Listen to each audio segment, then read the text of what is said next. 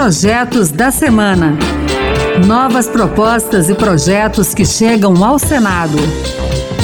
Olá, está no ar o Projetos da Semana. Eu sou Pedro Henrique Costa. A partir de agora você vai conhecer as principais propostas apresentadas no Senado Federal nesses últimos dias. No programa de hoje, vamos falar sobre melhoria do salário mínimo, combate à violência no trânsito e ensino de programação nas escolas. E tem muito mais. Fique com a gente. Uma proposta que altera a Constituição é o primeiro assunto de hoje. A ideia é acabar com a possibilidade de reeleição para presidente da República, governadores e prefeitos. Por outro lado, a PEC prevê que o mandato para esses cargos seja de cinco anos.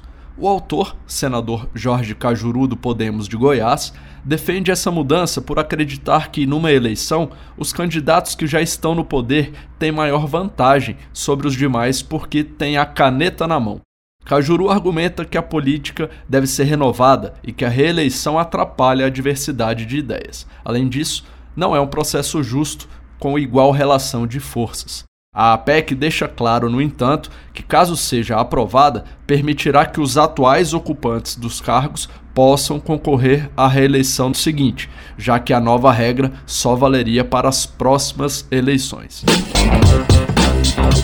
Vamos falar de projetos na área da educação. Primeiro um que inclui no currículo escolar a disciplina Lógica de Programação.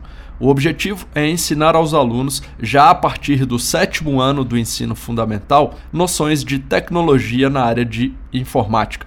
O senador Rogério Carvalho, do PT de Sergipe, autor da proposta, defende que, ao aprender desde cedo a linguagem de programação, o aluno pode chegar ao mercado de trabalho com habilidades suficientes para conseguir bons empregos, além de estimular a criatividade no mundo cada vez mais conectado.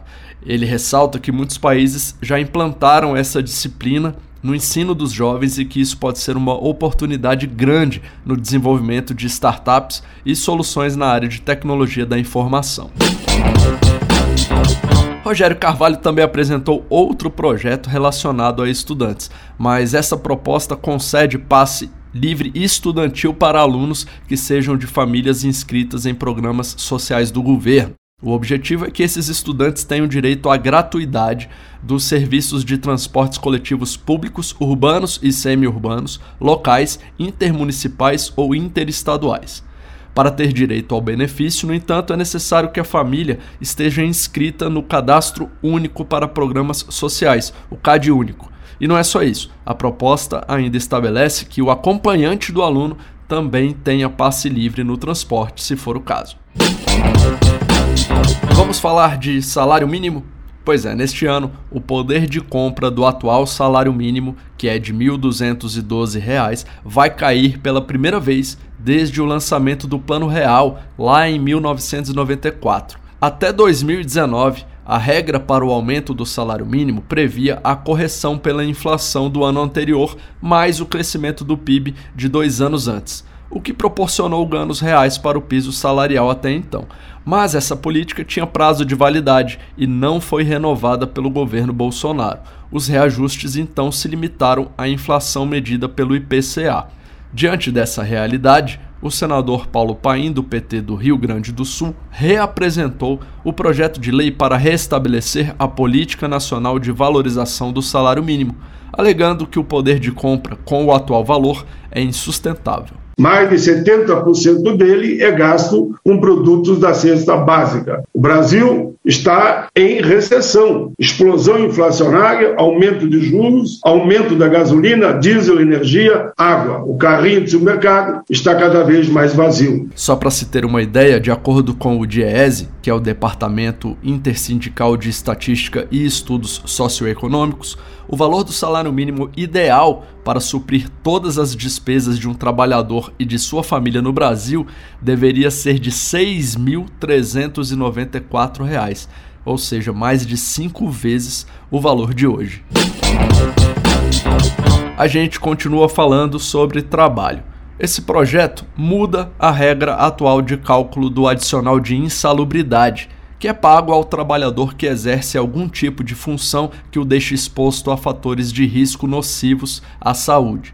O autor da proposta, senador Alessandro Vieira, do PSDB de Sergipe, quer que esse adicional seja calculado a partir do salário contratual do trabalhador e não mais sobre o salário mínimo. O percentual poderia variar de 10 a 40% de acordo com o grau de insalubridade. Alessandro Vieira explicou que o projeto torna a lei um entendimento da própria Justiça do Trabalho sobre esse assunto. A proposta ainda permite que o trabalhador acumule o adicional de insalubridade com o de periculosidade, isso até que sejam eliminadas as situações de risco à saúde ou à integridade física no ambiente de trabalho.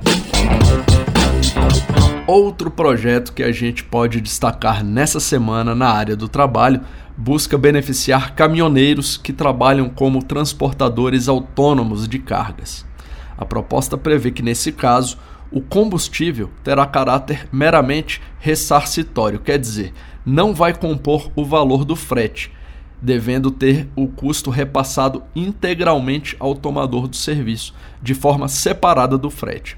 Segundo o autor dessa proposta, o senador Lucas Barreto, que é do PSD do Amapá, a iniciativa vai criar um sistema mais equilibrado e justo para os caminhoneiros autônomos, categoria que, segundo ele, é o elo mais fraco da cadeia de transporte rodoviário no Brasil. O senador disse que essas empresas, quando contratam um caminhoneiro autônomo, fazem isso assumindo que o veículo será abastecido pelo próprio caminhoneiro, enquanto pessoa física. Então ele ressaltou que nesses casos o caminhoneiro não consegue negociar o preço do combustível junto às redes de postos ou às redes de distribuidores, como fazem as grandes empresas. Assim, a solução mais correta que será capaz de proteger essa categoria dessas variações é a de tornar o combustível uma despesa de caráter ressarcitório, fazendo com que seja cobrado a parte do serviço de transporte de forma destacada, repassando esses custos diretamente ao contratante do serviço.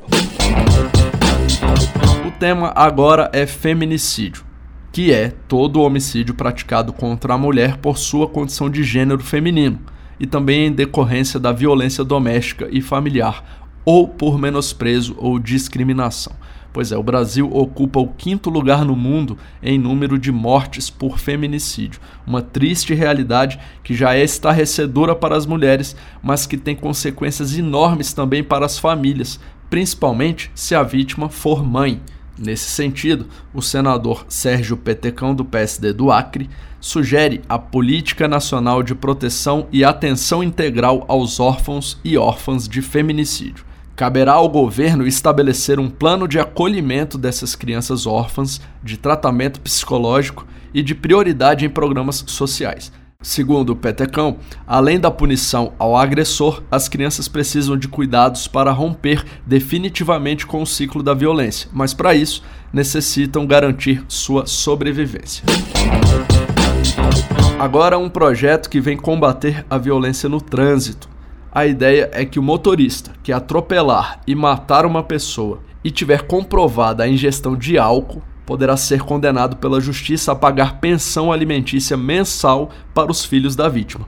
O senador Marcos Rogério, do PL de Rondônia, apresentou esse projeto ao constatar que, em mais da metade dos casos de acidentes com mortes no trânsito, a bebida é a grande vilã. E o texto não limita a pena só para o caso de embriaguez, mas considera qualquer tipo de substância psicoativa que altere a condição do condutor do veículo.